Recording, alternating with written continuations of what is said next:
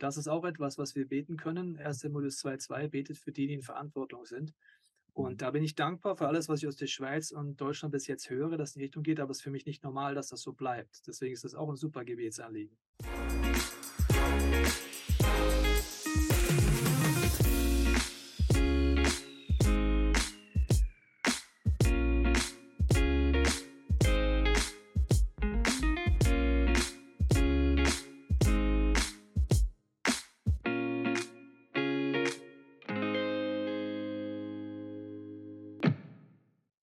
Es sind nun etwas mehr als zwei Wochen vergangen seit dem brutalen Angriff der im Gazastreifen herrschenden Hamas in Israel. Der 7. Oktober bedeutet eine Zäsur für jüdisches Leben weltweit und dieser Tag hat auf einen Schlag die mehrjährige Friedensarbeit im Nahen Osten zunichte gemacht und zu einer Eskalation geführt. Auf beiden Seiten starben bereits tausende Menschen. Wir blicken heute mit zwei Männern auf diesen Konflikt, die ein großes Herz haben für diese ganze Region, speziell natürlich für Israel. Herzlich willkommen im LiveNet Talk. Tobias Teichen, Pastor von ICF München und Autor mehrerer Bücher. Ja, hallo nach hallo. München, Tobi. Hallo, liebe Grüße. Ja, schön, dass wir aus der Schweiz hier ein Gespräch mit dir führen dürfen. Auch der zweite Gast dann ein Schweizer, werde ich gleich noch vorstellen. Zuerst aber die Frage an dich, Tobi. In deinen Büchern und Predigten, da gehst du ja auch immer wieder dem Ursprung nach des christlichen Glaubens und eben den Wurzeln im Judentum auch. Warum ist dir das so wichtig? Ja, also ich habe gemerkt, dass Gott ja viele Aussagen über sich macht, dass er der gleiche gestern, heute in aller Zeit ist und gleichzeitig das Alte Testament äh, zwei Drittel unserer Bibel einnimmt und das vielleicht der Bereich ist, mit dem wir am meisten Kontakt scheu sind oder nichts mit anfangen können. Und das war für mich die Grundfrage. Und Gott sei Dank habe ich viele Begegnungen gehabt mit sehr vielen Menschen, die mir geholfen haben, einen neuen Zugang zu den hebräischen Wurzeln zu bekommen. Und vielleicht als letzter Punkt noch, Paulus sagt mal äh, im Römerbrief, wenn wir vergessen, dass wir eingefropft sind in diese Wurzel des hebräischen Glaubens, dann werden wir nicht nur die Kraft verlieren, sondern dann wird der ganze Glaube eigentlich in dem Sinne auf eine Art hinfällig. Und das ist ein Geheimnis, auf dem ich jahrelang auf der Spur bin, immer noch dazu lerne, aber sehr faszinierend ist. Alles klar, da hören wir gleich noch mehr dazu. Äh, dann begrüße ich jetzt äh, gerne noch den zweiten Gast im Talk. Das ist der Adi Fuhrer aus Thun in der Schweiz. Adi ist auch Theologe, Nahostkenner und als Reiseleiter mit Mideast Tours im ganzen Nahen Osten unterwegs. Von dort her kennt ihr einander ja auch, ihr zwei. Ähm, Adi Fuhrer, für mich äh, ist er auch ein wichtiger äh, immer wieder Orientierungspunkt, eine Referenz, schon fast der Nahostexperte bei LiveNet, könnte ich sagen. Also jetzt mal zuerst Hallo Adi, auch wieder hier im LiveNet Talk. Ja, hallo zusammen, hallo Tobi, hallo Flo, freut mich, danke. Ja, genau. Ja, mein Name ist Florian Wüthrich, ich bin der Chefredaktor des christlichen Internetportals livenet.ch mit Sitz in Bern. Und äh, wir, Adi, haben ja schon einen Talk gehabt, kurz nach dem 7. Oktober, als der Schock noch ganz frisch war und haben da versucht, ähm, in einem Talk die Ereignisse etwas einzuordnen. Ich bin gespannt, was du jetzt in der Zwischenzeit nochmals Neues erkannt hast. Was beschäftigt dich im Moment am stärksten? Danke. Ja, du hast gesagt, der 7. Oktober. Ich gebe jetzt noch ein zweites Datum. Auch der 20. Oktober hat mich nochmals enorm beschäftigt, äh, als Putin und auch der Iran nochmals in aller Klarheit von diesem äh, Bündnis gesprochen habe. Und das ist jetzt vielleicht das größere Bild, also die, die Position von Russland, Iran, China, möglicherweise in Zukunft Japan, glaube ich, dass es für Israel eine Zäsur war. Und ich bin innerlich unruhig über die ganze Entwicklung und ich denke, es könnte auch für die Welt äh, eine Zäsur äh, darstellen, was jetzt im Moment passiert im größeren Bild innerlich unruhig. Auch die ganzen weltpolitischen Zusammenhänge, die jetzt ausgelöst wurden durch diesen äh, schrecklichen Überfall auf, auf äh, die israelische Bevölkerung da im äh, Gaza oder, oder dann äh, im israelischen Gebiet nahe des Gazastreifens. Tobi, bei dir auch also die Gefühls-, Gemütslage aktuell? Ja, also ich glaube, äh, dass äh, es wahrscheinlich keinen gibt, der nicht irgendwie aufgewühlt ist auf irgendeine Art, egal wie ich gerade die Sache sehe. Und ich finde auch, äh, wenn man in geistige Leiterschaft ist, äh, hat man vielleicht noch mehr eine Sensibilität dafür, dass es eine sehr aufgehitzte Atmosphäre ist, aber auch mit Politikern, mit denen ich unterhalte in meiner Stadt hier in München, egal ob gläubig, nicht gläubig, sind angespannt, weil sie merken zum ersten Mal Situationen, wo es nicht äh, in Anführungsstrichen nur eine regionale Sache ist, sondern wie ein Politiker unserer Stadt mir vor kurzem gesagt hat, die Gefahr, dass morgen Straßenschlachten in München stattfinden, ist so groß wie noch nie und die Anspannung ist groß. Und gleichzeitig hilft mir immer die Perspektive, äh, was sind vielleicht die Dinge, die Gott tut und sich darauf zu fokussieren, weil sonst wäre ich nur unruhig. So sage ich, ich bin auch mit einer positiven Erwartung, weil Gott am Ende vom Tag sagt, er sitzt auf dem Thron. Das heißt mal im Psalmen, er durchkreuzt die Pläne der Völker. Da ist das Wort Kreuz auch drin. Und deswegen äh, habe ich auf der anderen Seite auch eine positive Anspannung in mir. Was hat Gott jetzt gerade so vor? Lass mich dort noch ein bisschen nachhaken, wenn du schon sprichst vom Klima, das du erlebst, eben direkt bei dir im Umfeld. Also bei uns ist das vielleicht noch ein bisschen anders, aber auch hier jetzt in der Sonntagspresse habe ich gerade gelesen, das Interview mit Michel Friedmann. Okay, dann auch wieder deutsche Perspektive sehr stark drin, aber er hat davon gesprochen, dass das jüdische Leben in Europa wirklich objektiv gefährdet sei und man muss auch betonen, dass das gesellschaftliche Klima durch Erfolge rechtsextremer Parteien beeinflusst wurde. Also Gewalt ist nicht mehr die Ausnahme, um ihn da ein bisschen zu zitieren. Ähm, das ist bei uns noch ein bisschen weniger stark spürbar, aber das war es wahrscheinlich auch, was du vorhin damit gemeint hast, ein bisschen, oder? Ja, also in unserem Land ist es äh, sehr intensiv. Also wenn man wieder äh, Türen sieht, wo Judensterne dran gemalt wurden, äh, ist das äh, überhaupt nicht lustig. Ganz im Gegenteil, es ist eine reale Bedrohung und es ist auch enorm aufgeheizt. Und äh, die Gemüter gehen auch auseinander. Auch viele gläubige Leute wissen nicht, wie sie damit umgehen können, weil vielleicht durch eine äh, Perspektive, die sie nicht nachvollziehen können, vielleicht gefühlt dann die Zivilbevölkerung palästinensische vergessen wird oder nur das betont wird, nur das betont wird und es scheint wie eine große Verwirrung zu sein. Aber ich sehe das auf jeden Fall so. Und äh, die Problematik in Deutschland zumindest ist, dass äh, die, die große Mehrheit eigentlich grundsätzlich in Deutschland oft schweigt. Das sind oft äh, auch in anderen Themen äh, Minderheiten und teilweise radikale oder auch aggressive Minderheiten, die enorm äh, einschüchtern. Äh, und das ist, äh, bin ich eigentlich am besorgniserregendsten, dass die Mehrheit einfach oft still ist oder eingeschüchtert ist, obwohl sie die Mehrheit ist. Und das ist etwas, weiß ich nicht, wie es in der Schweiz ist, was hier ein Problem ist. Und ich hoffe, dass das sich ändert. Wo ich frohen Mutes bin, ist, dass sehr viele Artikel gibt wie niemals zuvor über Hintergründe von diesem Konflikt, über Themen, die, wo ich Politiker bei uns auch noch nie so klar reden hören. Äh, das macht mir alles Hoffnung, muss ich sagen. Also ich habe auch neulich einen äh, Talk bei euch angeschaut, äh, wo ihr ähm, in einer anderen Phase, als es auch mal Raketen gab, wieder ähm, nach Israel und so weiter und der Konflikt eskaliert ist, ähm, da habt ihr aber auch dann das betont, der Asaf Zeri war es zum Beispiel, Bildung, Bildung, Bildung eben. Also diese Aufklärungsarbeit, die jetzt natürlich passiert vielerorts, dass du das eigentlich stark betonst und, und deshalb wahrscheinlich das auch immer wieder bei euch in der Church dann äh, aufgreifst, oder? Ja, das ist sehr wichtig. Ich meine, die ganzen Themen, wenn ich jetzt nicht so oft selber dort unterwegs gewesen wäre in diesem Land und auch drumherum in den Ländern, wüsste ich ganz viel auch nicht ja, dann würde ich auch sagen, ich schaue mir die Nachrichten an und finde es einfach nur schrecklich. Aber wenn man Hintergründe mitkriegt, äh, bleibt es schrecklich, aber man kann mehr durchblicken. Und es sind einfach Nebensätze, die neuerdings in der deutschen Presse, sind, die mir Mut machen. Zum Beispiel, dass zum ersten Mal darüber berichtet wird, dass die Hamas menschliche Schutzschilder Schilder nimmt, was in der Vergangenheit nicht gesagt wurde. Oder dass die Hamas die äh, Leute hindert zu fliehen, weil sie einfach noch mehr Tote haben wollen. Äh, dass darüber berichtet werden, was einfach der Fakt ist, dass äh, wenn ich jetzt äh, auf der israelischen Seite läuft sehr viel schief. Also es ist überhaupt nicht das heilige Volk, wie man sich vorstellt, kann man nachher noch drüber reden, sondern da läuft sehr viel schief. Aber das eine ist eine Demokratie, das andere ist der Islam, ist ein islamischer Staat. Ich meine, in dem einen, wenn ich jetzt eine Frau vergewaltige, werde ich an einem Staat vor dieses Gericht gestellt. Der andere Staat feiert mich, weil ich jetzt eine Israelin vergewaltigt hätte als Hamas-Mitglied. Wenn ich da auf der einen Seite jemand Unschuldiges töte, komme ich in der Demokratie vor das Gericht. Wenn ich das äh, im islamischen Hintergrund mache, äh, dieser radikalisierten Sache, äh, werde ich gefeiert. Also, dass darüber überhaupt berichtet wurde, zumindest in der deutschen Presse, ist für mich etwas ganz Neues, muss ich sagen. Das wurde in der Vergangenheit so nicht gemacht. Und auch kritische Fragen, wo gehen unsere Gelder hin? Ich habe zum ersten Mal unsere Politiker darüber diskutieren hören, äh, äh, worin investieren wir Geld? Wird mit unserem Geld ein Bildungssystem unterstützt, das die Hamas nutzt, um Antisemitismus zu machen? Dass so ein Diskurs überhaupt stattfindet, ist für mich schon ein positives Wunder in Deutschland, weil sonst wurde das alles unter den Teppich gekehrt bis jetzt.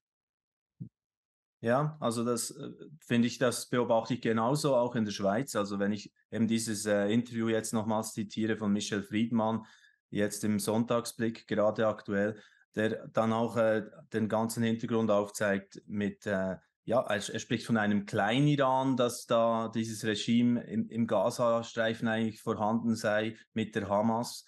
Und, und so, solche Zusammenhänge denke ich, sind sehr wichtig. Und da komme ich wieder zurück zu Mati Fuhrer und lass uns da noch ein bisschen das, das Bild genauer skizzieren, was äh, passiert da. Der Konflikt ist natürlich extrem mehrschichtig, das bringst du immer sehr zum Ausdruck auch auf, auf deinen äh, äh Reisegruppen, äh, Reisetouren durch, durch dieses Gebiet. Was ist denn das große Bild? Was passiert da aus deiner Sicht, da die aktuell? Das ist natürlich eine schwierige Frage. Ja, ich sage immer, das ist ein mehrschichtiges Problem und ich vergleiche es gerne mit einem Hotel. Hotel hat eine Lobby und wir Westler neigen dazu, die Lobby als wirtschaftlich einzurichten. Das ist eine ganz wichtige Sicht, die wirtschaftliche Frage, wie geht es den Leuten dort? Äh, dann gibt es eine geistliche Sicht. Es gibt von mir aus gesehen die Geschichte des Landes. Wer sind diese Menschen? Was ist ihre Kultur? Was ist ihre Prägung? Und äh, das finde ich äh, wichtig. Jetzt fragst du vielleicht nach dem Dach, also nach der Dachterrasse, also das ganz große Bild. Und vielleicht hole ich zu etwas weit aus, aber ich glaube, was im Ukraine-Konflikt passiert ist, drückt jetzt da durch. Das heißt, im Ukraine-Konflikt hat Amerika eine sehr gegen russische Position eingenommen. Ich werde es nicht. Es ist einfach eine, eine, eine Beschreibung und es ist eine Art ein Stellvertreterkrieg, der dort stattfindet. Wenn ich sehe, wie die amerikanische Regierung auch letzte Woche wieder inklusive dem Präsidenten, den russischen Präsidenten mit Putin vergleicht, ist das für mich gesehen fast einmalig. Und es wird eine Rhetorik betrieben, es, wird, es, es werden zwei Bündnisse gemacht. Der Feind meines Feindes ist mein äh, Freund. Neue Bündnisse sind entstanden. Und so denke ich, prägt in diesem Konflikt stark eben der Iran, der mit Russland und mit China zusammen in diesen Konflikt äh, hineinspielt. Im Gazastreifen selber, das ist ja einmalig oder ein Phänomen, die, die Iraner sind Schiiten und die Hamas ist eine sunnitische äh, Gruppierung, die sind traditionell miteinander verfeindet. Und das ist ziemlich neu, dass der Iran eben die Hamas massiv unterstützt und jetzt an der Nordgrenze die Hisbollah in Libyen eine iranische, man kann sagen, iranische Miliz ist. Und so drängt der Iran ganz stark in dieses äh, Land hinein mit Russland und China im Hintergrund und mit Amerika, Saudi-Arabien auf der anderen Seite. Und dann gibt es Staaten, vielleicht um das abzuschließen, wie Katar, die sehr, äh, wie soll man sagen, äh, Amerika hat eine große Militärbasis in Katar, gleichzeitig sitzt die Hamas-Führung in Katar, war heute auch ein Bericht in der Sonntagspresse, in was für einer Villa er im Moment wohnt, während seine Leute leiden. Geldgeber, gleichzeitig äh, wichtige Basis auch für die Amerikaner im Afghanistan-Krieg. Also das würde ich sagen, ist das große Bild mit dieser Verschärfung um, um, um die Vorherrschaft China, Iran, Russland auf der anderen Seite, Saudi-Arabien, äh, Amerika mit Israel in dieser Position. Und Israel, würde ich sagen, ist noch kann mich nicht erinnern, dass sie so äh, einsam oder so schwierig die Situation war für Israel. Also ich betrachte die Situation im großen Bild für Israel im Moment als ausgesprochen schwierig. Mhm.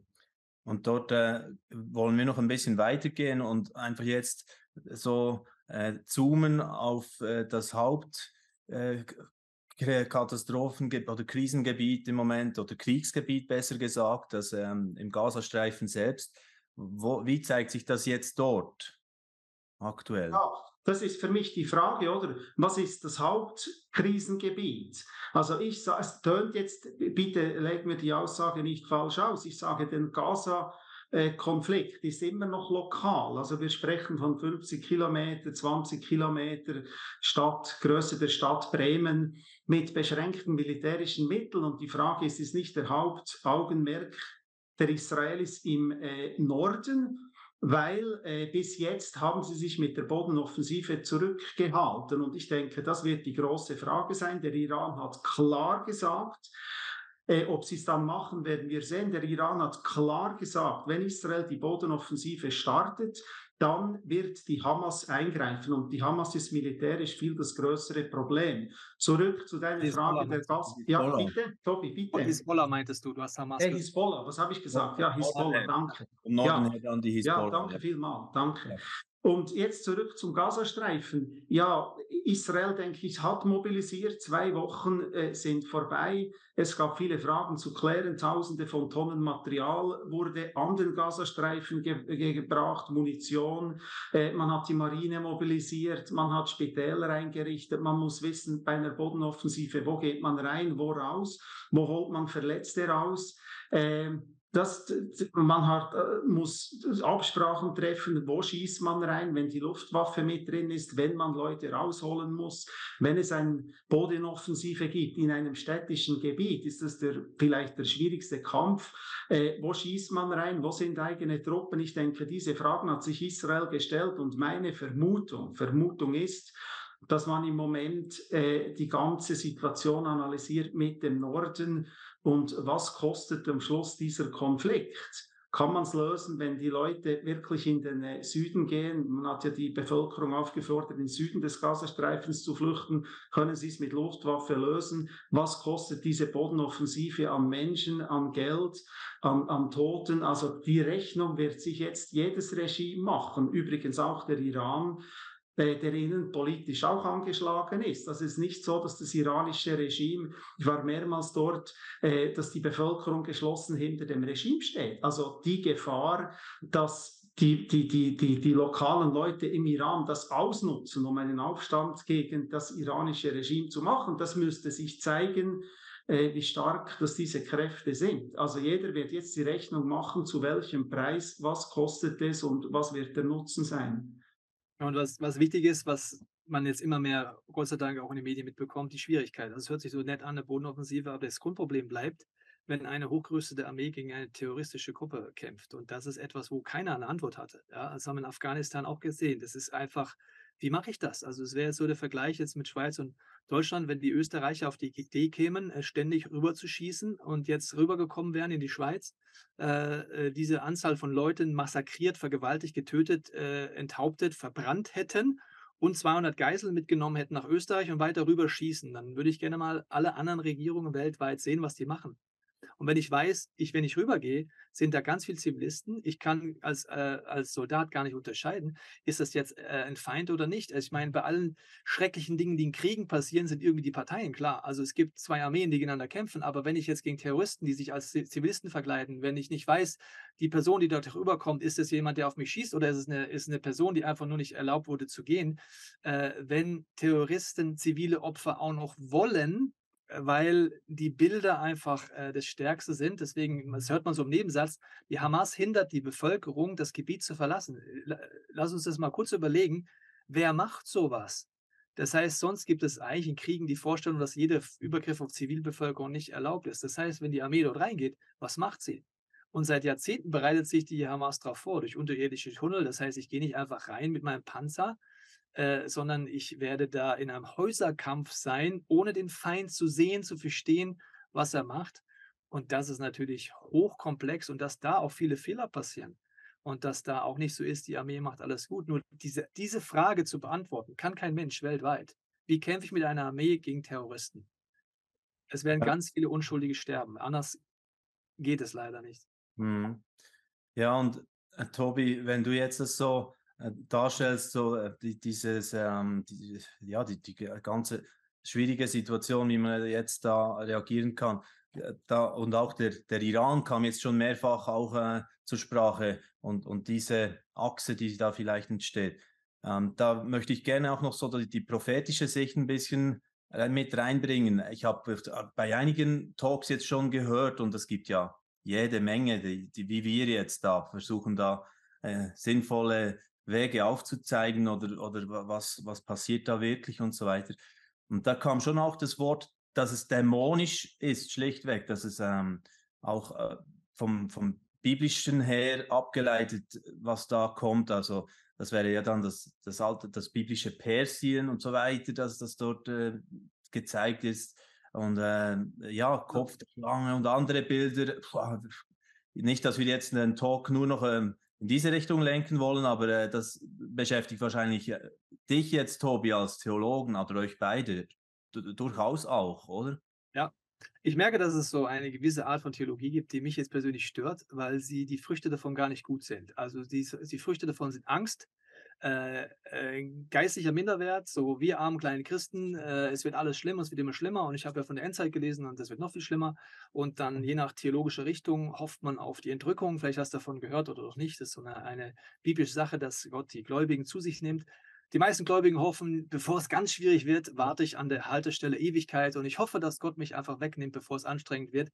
Und so beten wir auch die ganze Zeit. Wir beten dann, ich nenne das jetzt mal frech seelische Gebete. Was sind seelische Gebete? Das ist mein Denken, mein Fühlen und mein Wollen und das ist vollkommen klar. Bitte Gott, mach, dass die Bomben aufhören zu fliegen. Bitte Gott, mach, dass die Hamas lieb wird. Ich übertreibe bis jetzt. Bitte, lieber Gott, mach, dass die Iran ruhig bleibt.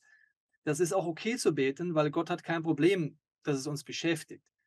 Aber Jesus challenged uns zu beten, dein Wille geschehe, wie im Himmel auf Erden. Was ist jetzt Gottes Wille? Was ist Gottes Wille jetzt in dieser Situation? Dann gibt es die wildesten Theorien, da kann ich auch was zu sagen, aber es gibt ein paar Theorien, die weiß ich jetzt schon. Zum Beispiel, dass in jeder Krise Gottes Wunsch ist, dass Umkehr passiert. Fangen wir beim israelischen Volk an. Das israelische Volk ist kein göttliches Volk, ganz im Gegenteil. Wenn du dort bist, merkst du, es ist vielleicht eines der atheistischsten Orte, die es überhaupt gibt, je nachdem, wo du unterwegs bist, Tel Aviv oder wo auch immer. Es hat mit Gott nichts zu tun. Es ist nur eine kleine Minderheit, die ernsthaft gläubig ist. Was könnte Gottes Plan sein in einer Situation, wo man sich bis jetzt auf die Armee verlassen hat und auf einmal merkt, unsere Armee kann noch so hoch gerüstet sein, trotzdem wurden wir überfallen. Unsere Armee kann noch so hoch gerüstet sein, wenn die Hezbollah anfängt, Iran anfängt, dann haben wir ein fettes Problem. Könnte es sein, dass Gott sich wünscht, dass sein Volk wieder nach ihm fragt? Also fange ich an zu beten, Gott in der Krise, schenkt das dein Volk, steht auch in Chroniken, wenn mein Volk zu mir umkehrt, werde ich es hören und sein Land heilen. Da steht nicht, dass Gott grundsätzlich, äh, genau, und das sind Momente des Gerichts und die sind auch unangenehm. Dann, wenn wir in Iran gehen, diese ganzen äh, äh, Länder, die kommen in den Prophetien vor. Die kommen aber auch darin vor, dass in diesen Ländern drumherum, es heißt, bevor der Messias wiederkommen wird, werden dort Worship-Altäre sein und sie werden sagen, komm, Messias, komm, bevor das die Juden machen. Was ist Gottes Plan meiner Meinung nach mit der ganzen muslimischen Bevölkerung? Sind die einfach Kanonenfutter? Ist denen Gott egal? Nee, Gott liebt alle Menschen und er hat den Wunsch, dass sie ihm begegnen. Und wenn man mal so draufschaut, in all diesen Krisen, selbst im ähm, äh, damals diesen Aufständen im islamischen Bereich, äh, wie ist es nochmal, diese ähm, Frühjahrs, äh, wie ist das nochmal, wo es in Ägypten und so weiter überall abging. Naja, jedenfalls äh, äh, der islamische Früh Frühling, oder wie ist das? Ah, genau. Ja, der arabische Frühling. Ja. Arabische Frühling. Genau. Da sind so viele Leute zum Glauben gekommen wie niemals zuvor. Gott hat, die Muslime geben, leben Gott in Träumen, Jesus in Träumen. Das heißt, Gott tut unter der Oberfläche sehr viel und die Not ist scheinbar oft nötig, dass wir umkehren. Und das ist in all den Situationen äh, so. Und äh, Adi hat es gesagt, also wenn der Iran eingreift, ich weiß nicht, was passiert. Vielleicht sorgt es dafür, dass diese christliche Untergrundkirche, die unfassbar stark im Iran ist, auf einmal eine Revolution auslöst und das ganze Land christlich wird. Wissen wir nicht. Also kann sein, dass das passiert. Und äh, deswegen glaube ich, es ist gut zu sagen, Gott, ich möchte einfach das, was ich verstehe, beten. Und die Prophetien, da können wir noch länger drüber reden, gibt es natürlich auch sehr viele interessante Theorien, äh, die nehmen und einfach sagen, Gott, ich bete, dass so viele Menschen wie möglich dich jetzt begegnen, weil das ist die einzige Lösung. Der Adi und ich waren da schon oft bei diesem Hass, der da ist. Die mhm. einzige Lösung ist, Jesus zu begegnen, weil sonst wirst du dort nie rauskommen. Und dämonisch abschließend dazu, ich weiß nicht, wie es jemand bezeichnet, äh, wenn Menschen dazu in der Lage sind, so etwas zu tun, was wir äh, gehört haben von den Hamas-Kämpfern, die scheinbar auch unter Drogen waren, wie auch immer, sonst hältst du es ja gar nicht aus. Also Babys zu enthaupten, äh, Kinder äh, zu töten und äh, Menschen bei lebendigen Leib zu fahren, ich würde das schon als dämonisch bezeichnen, weil es genau das Gegenteil ist von was Gott vorhat. Nämlich, dass äh, das Leben passiert und dass wir wieder menschlich werden durch Jesus und nicht total verstellt. Ja. Ja, genau. Und äh, ich denke, das, das setzt dann auch ähm, einen schönen Punkt in diese Richtung, wo unsere Verantwortung als Christen dann auch sein kann. Und ihr habt ja äh, ein Gebetsevent äh, gehabt Mitte letzte Woche, also Deutschland betet oder wie ihr das genannt habt, wo eben auch äh, ja, dass das äh, ein starkes Signal schon mal in diese Richtung war, Und dann kann eben ein Gebet von uns sein, dass Terroristen Jesus erleben und in diese Richtung, dass, äh, dass, dass diese Veränderung äh, in Israel in diese Richtung kommt. Und ah, ich würde gerne noch den Atifure dazu ein bisschen hören. Was, was äh, ging dir jetzt durch den Kopf, wenn du Tobi dazu gehört hast? Oh, wir haben ja vorhin ganz kurz, fünf Minuten vorher gesprochen. Ich habe gesagt, es wird wahrscheinlich kein Streitgespräch, weil erstens kenne ich äh, den Tobi, seine Familie und die Gemeinde. Und ich weißt du, wenn ich ihm zuhöre, würde ich sagen, so blöd es tönt, ja, ich sehe es auch so. Ich habe mich persönlich immer distanziert. Ich glaube, es ist auch immer in Theologie, schwingt ja etwas die Seele mit. Und natürlich hört man jetzt, es ist dieser Reiter aus der Offenbarung. Und wir Christen haben einfach die Offenbarung. Das hat ein nichtgläubiger Mensch nicht. Also wir haben wie ein, ein Buch mehr. Und natürlich äh, drückt das durch. Ich sage immer, Israel wurde fünf, Jerusalem wurde 35 Mal im Verlauf der Zeit zerstört. Ich glaube nicht, dass Jerusalem dieses Mal zerstört wird. Aber es wurde immer wieder aufgebaut. Und wahrscheinlich hatte man jedes Mal das Gefühl, äh, das ist das Ende, es ist Schluss, es ist alles aus.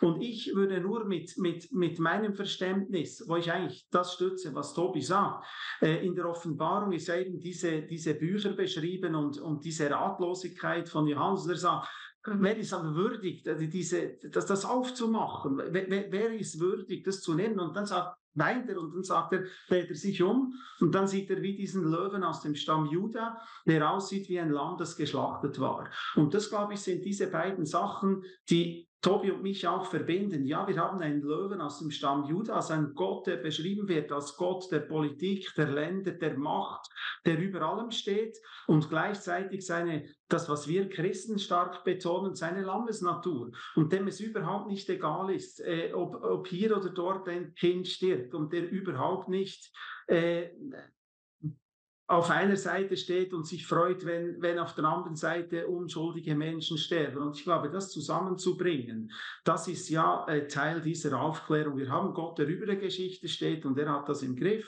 Und gleichzeitig hat er seine, seine Natur als, als Christus. Und das ist ja auch ein Anliegen, das, glaube ich, darf ich sagen, Tobi, uns verbindet. Es geht auch um Menschen auf beider Seite. Äh, wir waren diesen Sommer oder Juni zusammen mit ja, vielleicht 200 Leuten in Bethlehem, in der Westbank, an dieser Mauer, äh, dass diese Länder trennt und äh, haben dort eine intensive, tiefe Gebetszeit erlebt. Wir waren zusammen auf den Hirtenfeldern, haben dort Gott angebetet. Und das ist ja nicht unser Gebet, mach diese Menschen kaputt, sondern begegne diesen Menschen, komm mit deiner Liebe rein. Und vielleicht abschließend, ich sage immer, dieser Konflikt ist für mich wie eine Sackgasse. Und in eine Sackgasse hat es ja hinten, ist einfach fertig. Und das erste Auto fährt in die Mauer und das zweite fährt dem anderen hinten rein, das dritte fährt dem anderen hinten rein. Und diese Sackgasse wurde über all die Jahrzehnte so gefüllt, also dass man mal versucht hat, wieder die Autos rauszunehmen, fahren hinten immer mehr rein. Und Hass und all diese Sachen, am Schluss äh, fährt man rein und wieder eine Ding und wieder eine Ding. Und das ist das, wo ich denke, wo wir beten müssen, dass da Hoffnung, dass da Liebe kommt, dass da das Evangelium kommt, dass da echte Vergebung kommt, nicht gegenseitige. Das, das ist mein Wunsch. Mhm. Speziell auch für die arabische Seite, äh, dass auch dieser Islam oder dieser Hamas, und das ist vielleicht ein anderes Thema, das ich jetzt anschneide, dass letztendlich auch diese Menschen von der Hamas befreit werden dürfen. Auf jeden Fall. Für Leute, die nicht da waren, nur als Ergänzung, Bethlehem ist im Westjordanland, wenn man nicht weiß, wo das ist, jetzt immer noch nicht da war, da waren wir und haben diese, diesen Gebetsmoment gehabt. Mhm. Ja, das finde ich ähm, extrem stark, dass wir jetzt zum, äh, zum Ende eigentlich von unserem Gespräch dort gelandet sind. Also auch das zu sehen, dass einfach ähm, beide ähm, Kulturen oder beide Völker sind, sind wie da und, und das, das auch anzunehmen oder die, die verschiedenen, die, die dort äh, Anspruch stellen und, und am Ende unsere Haltung eben sein kann, ja, blicken wir auf Jesus, den Friedefürst, der, der dann äh, alle nochmals äh, neu äh, ja, versöhnen oder, oder in eine neue äh, Phase bringen und führen kann, wie auch immer das genau äh, vonstatten gehen wird. Wir haben jetzt ein bisschen das, glaube ich, äh, schön aufgezeigt, was, was passieren könnte, wenn plötzlich im Iran, Tobi fand ich mega stark, was, was, was wissen wir schon, wenn plötzlich im Iran diese Kirche, die so stark am Wachsen ist, im Untergrund aufsteht oder, oder dort was passiert und diverse so, so Aspekte. ja, das macht schon sehr demütig und äh, richtet den Blick auf, äh, ja, den. Ja, vielleicht noch eine Ergänzung dazu. Also ja. die Bibel sagt ja auch, dass Volk, Gott sein Volk sammelt, äh, bevor er wiederkommt, aus allen Nationen. Und wie ich die Bibelstellen verstehe, passiert das nur durch Leid. Also wann verlässt ein Jude Deutschland, wenn er sich hier unsicherer fühlt als in Israel und scheinbar fühlt er sich demnächst hier leider unsicherer als in einem Land, wo die Hamas rüberkommen kann. Und das sollte uns natürlich sehr ins Nachdenken bringen, weil Gott sagt auch, so wie ich ihn verstehe, das eine ist, dass die Leute, dass die Juden dann fliehen werden. Das andere ist, dass Gott trotzdem die Nationen richten werde auf die Art und Weise, wie sie gegenüber Israel sich positionieren.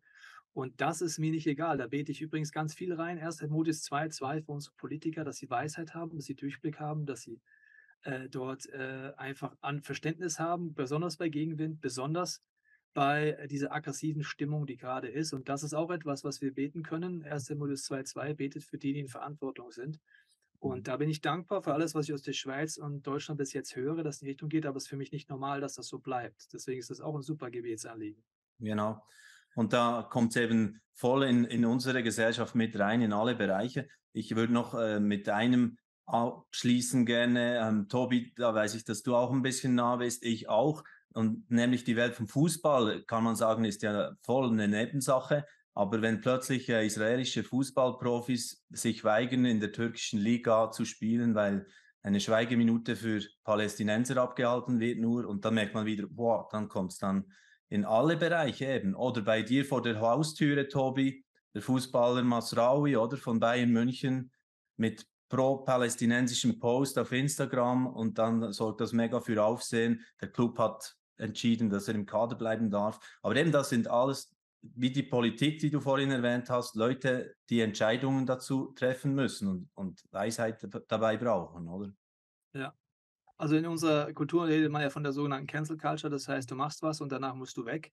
Und das finde ich grundsätzlich keine biblische Einstellung sondern du machst etwas und hoffentlich bleiben wir in der Beziehung und reiben uns aneinander und du lernst durch diese Beziehung, die wir haben, anders zu denken und nicht, das darfst du aber nicht, wenn du es nochmal machst, dann bist du arbeitslos. Und bitte nimm es jetzt sofort zurück und entschuldige dich, aber im Herzen ist gar nichts passiert. Ich glaube, dass das gar nicht göttliche Idee ist.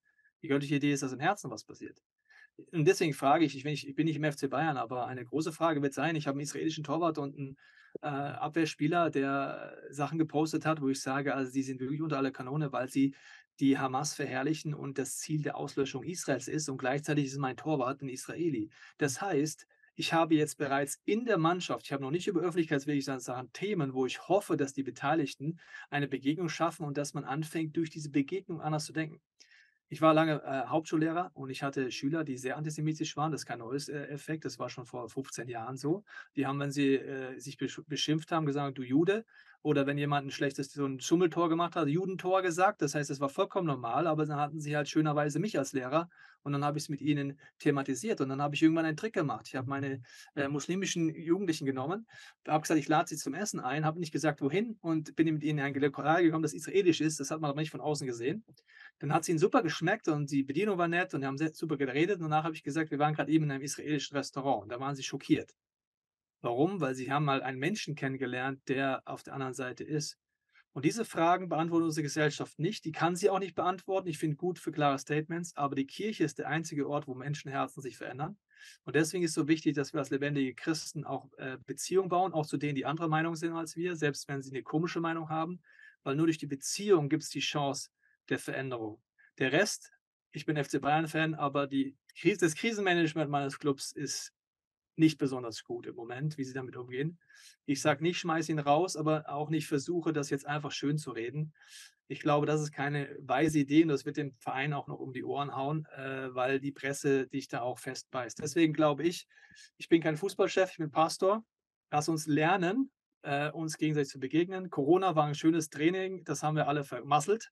Das heißt, da haben wir es nicht mehr hingekriegt, zwischen geimpft und ungeimpft uns äh, irgendwie zu verstehen. Und jetzt kommen die nächsten Themen.